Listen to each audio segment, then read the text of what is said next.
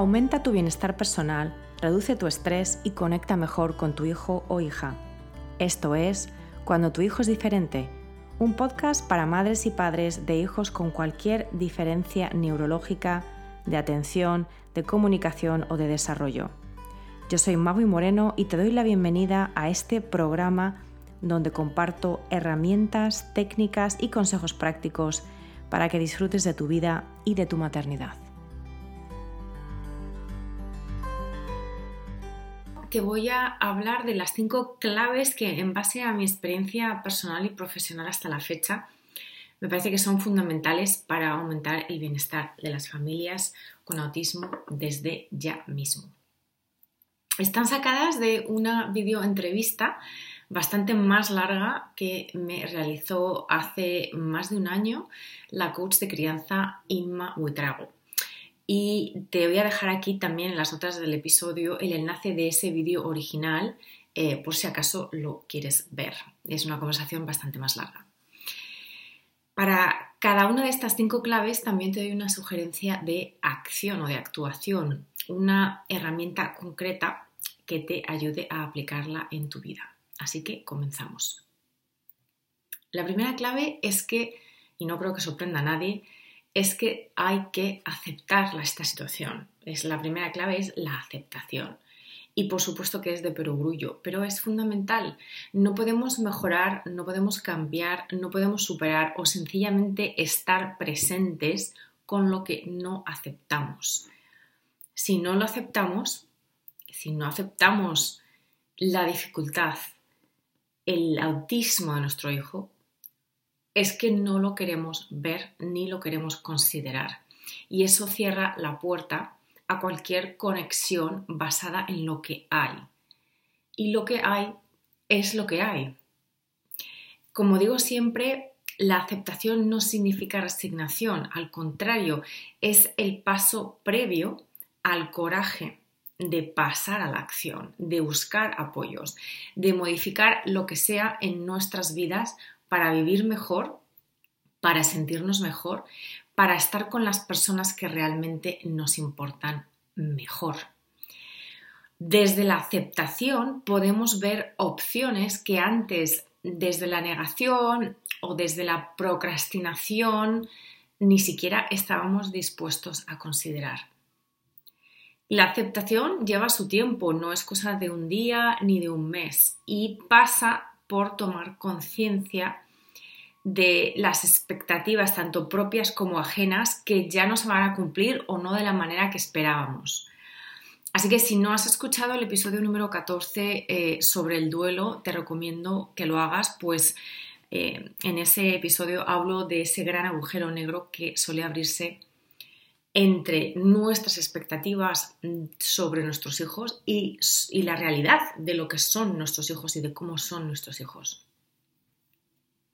Mi consejo práctico con respecto a esta clave de la aceptación es que te des permiso para precisamente pasar un proceso de duelo que muchos negamos.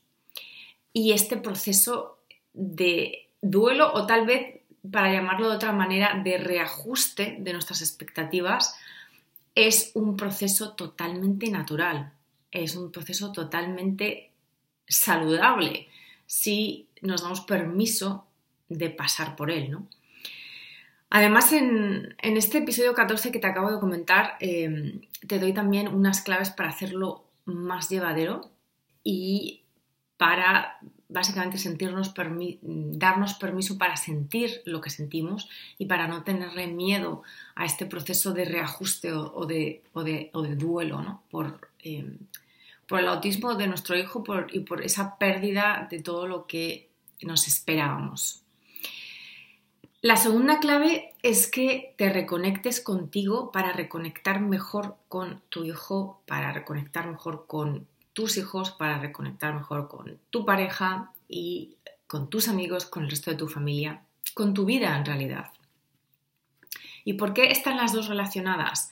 Porque en esencia estoy hablando de presencia y la presencia o se tiene o no se tiene. O estamos presentes o no lo estamos. Y si tú no estás presente contigo mismo, contigo misma, si no te das cuenta de cómo te sientes, de cómo está tu cuerpo, de cómo está tu ánimo, de qué pensamientos recurrentes tienes, etcétera, etcétera, etcétera, pues es muy difícil que puedas estar presente con alguien más, sea quien sea. Porque en definitiva estamos ejercitando o no el mismo músculo de la atención, por, la por llamarlo de alguna manera. Y hoy en día tenemos muchas distracciones, mucho movimiento, mucho caos en nuestras vidas, muchas demandas que compiten por nuestra atención. Y eso nos hace más difícil el pausar, el respirar y el conectar con nuestra experiencia interior de aquello que nos está pasando. Y mucho menos de conectar de verdad con otra persona, a fondo. O sea, eso se nos hace incluso aún más difícil. Y cuando digo a fondo me refiero no solamente en la superficie de lo que hacen o de lo que dicen o de lo que eh, nos hacen o nos dicen, sobre todo cuando nos referimos a, a nuestros hijos. No, me refiero a conectar de verdad profundamente con nuestra experiencia interior y con tal vez la experiencia interior de la otra persona, tal y como nos lo comunica con sus pensamientos, o sea, con sus palabras, con sus acciones. Aquí es fundamental darse cuenta de entender y hacerse amigo de las emociones propias y de las ajenas también, claro, pero hay que empezar por las emociones propias.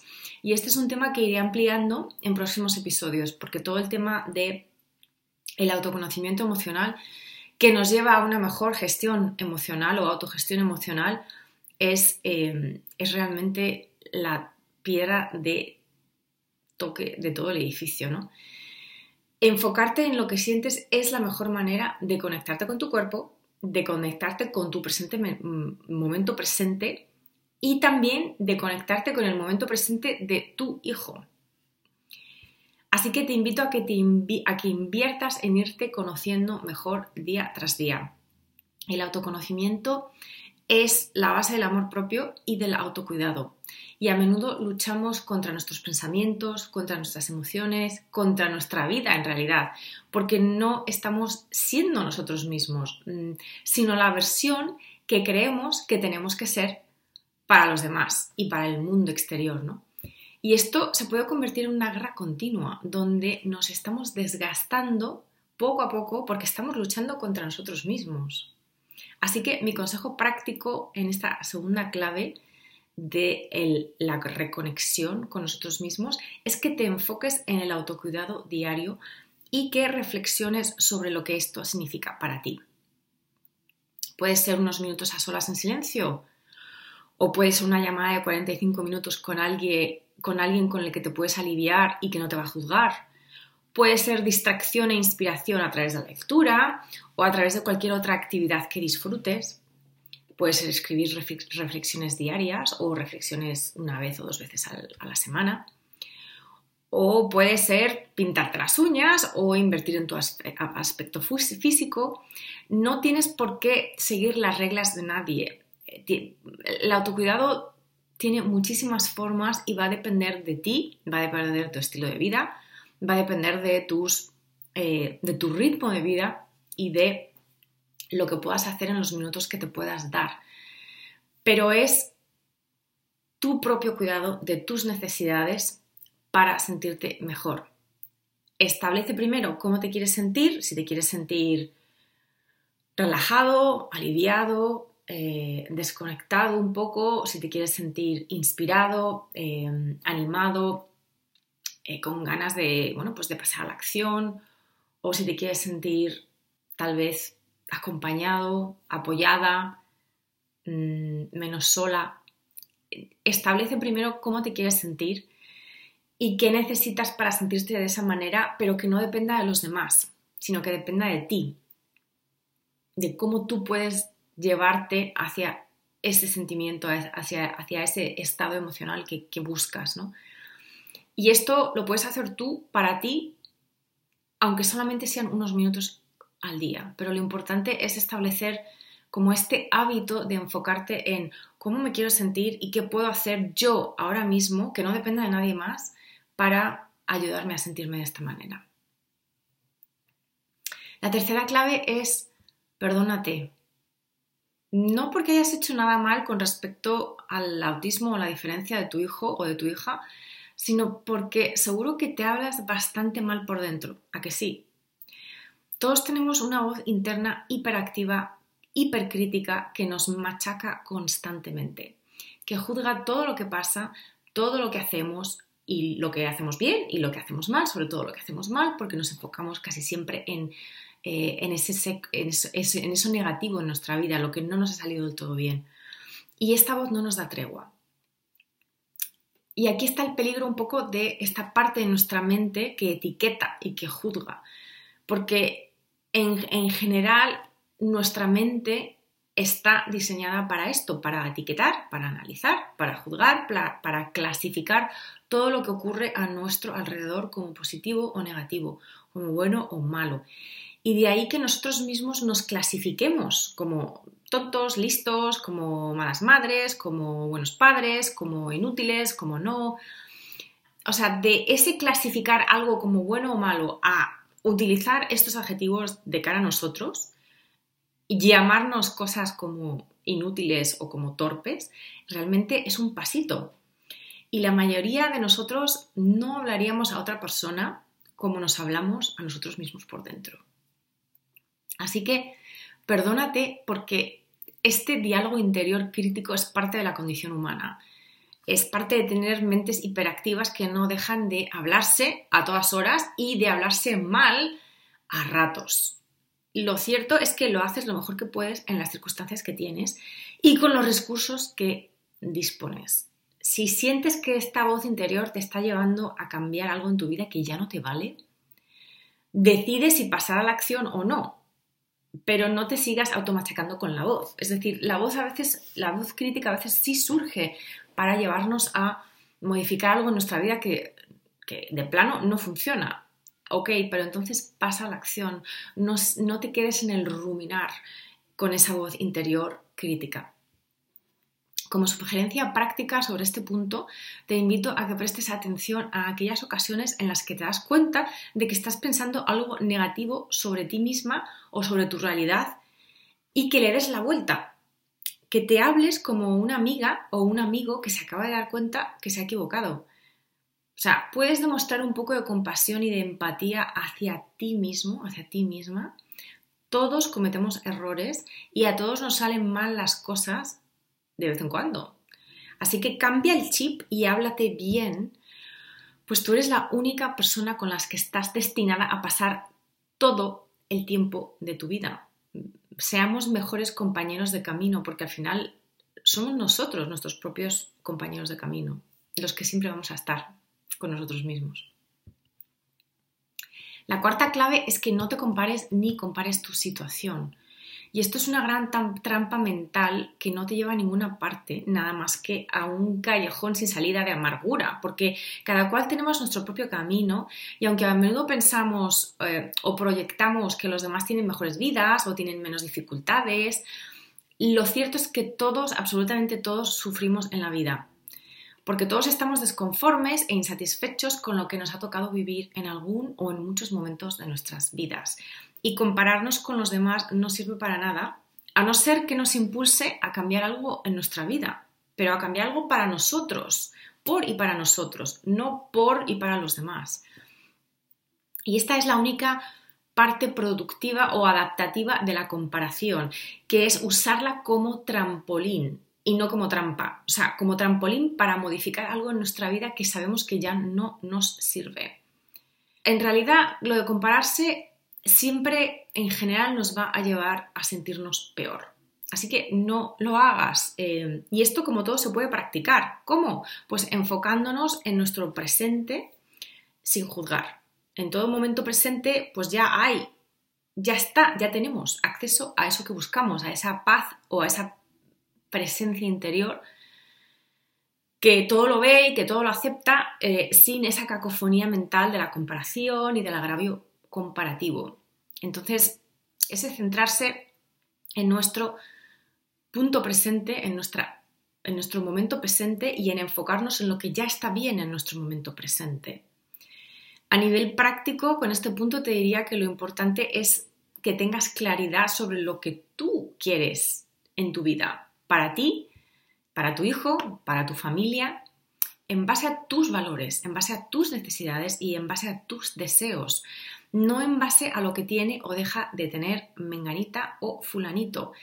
Y esto lleva un poco de tiempo, porque no estamos acostumbrados en muchos casos a realmente hacer un check-in con nosotros mismos, que qué es lo que yo quiero, qué es lo que me vale a mí. Eh, muchas veces nos dejamos mm, influenciar y llegamos a adaptar o adoptar más bien valores y, objetivos de otras personas o de la sociedad en general, de lo que se dice que tenemos que tener. Entonces, lucha por lo que deseas, pero aprecia también las libertades o las oportunidades de hacer las cosas de manera diferente que tu situación familiar te da.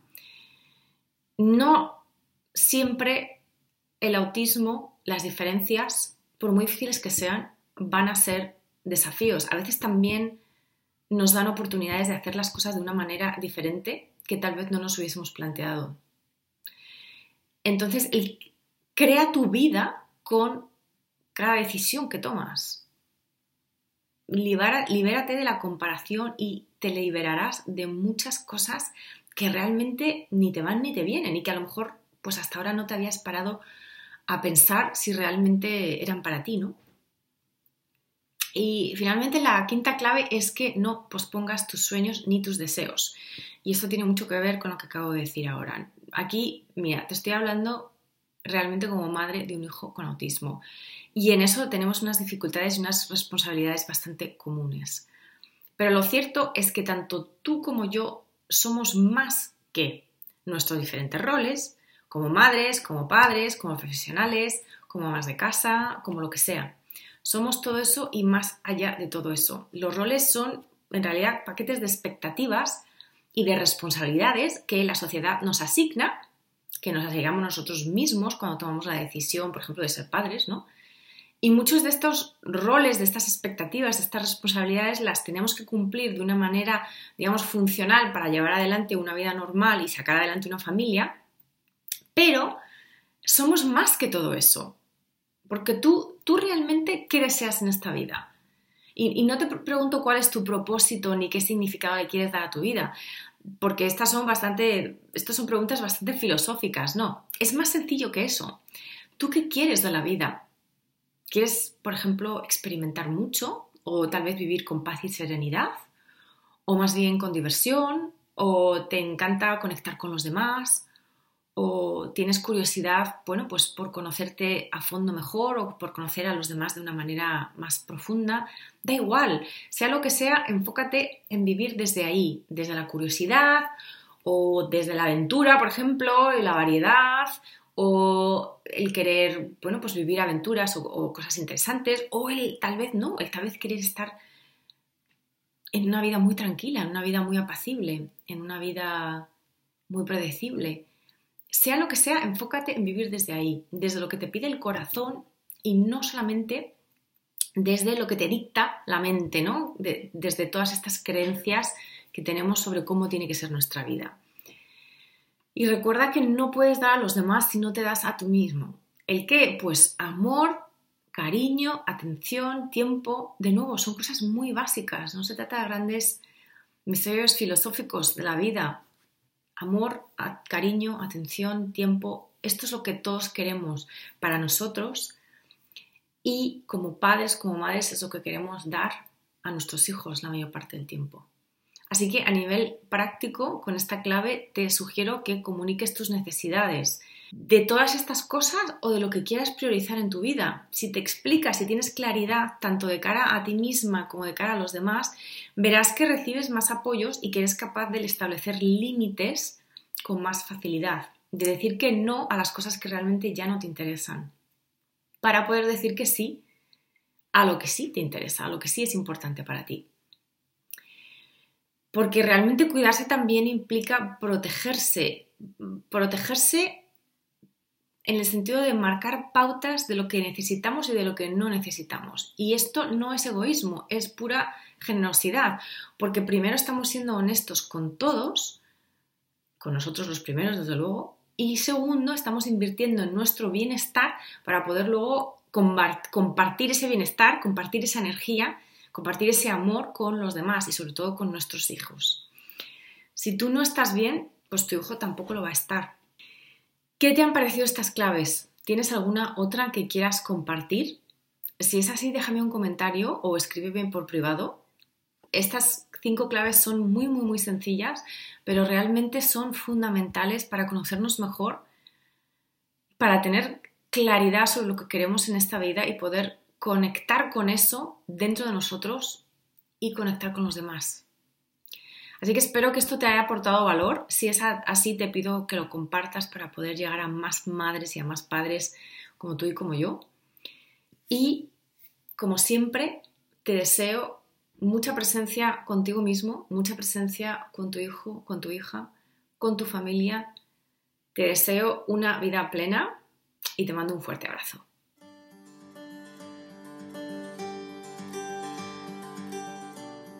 Gracias por escuchar Cuando tu hijo es diferente. Para no perderte ningún episodio, suscríbete en tu plataforma de podcast favorita o en YouTube. Si este episodio te ha aportado valor, por favor, compártelo con otras madres y padres en la misma situación. O deja un comentario o una reseña para aumentar la visibilidad de este programa y que pueda llegar a más gente como tú y como yo en busca de apoyo. Si quieres saber más de mí, de mi trabajo y acceder a recursos gratuitos como el kit de primera ayuda, visita mi página web mauimoreno.com.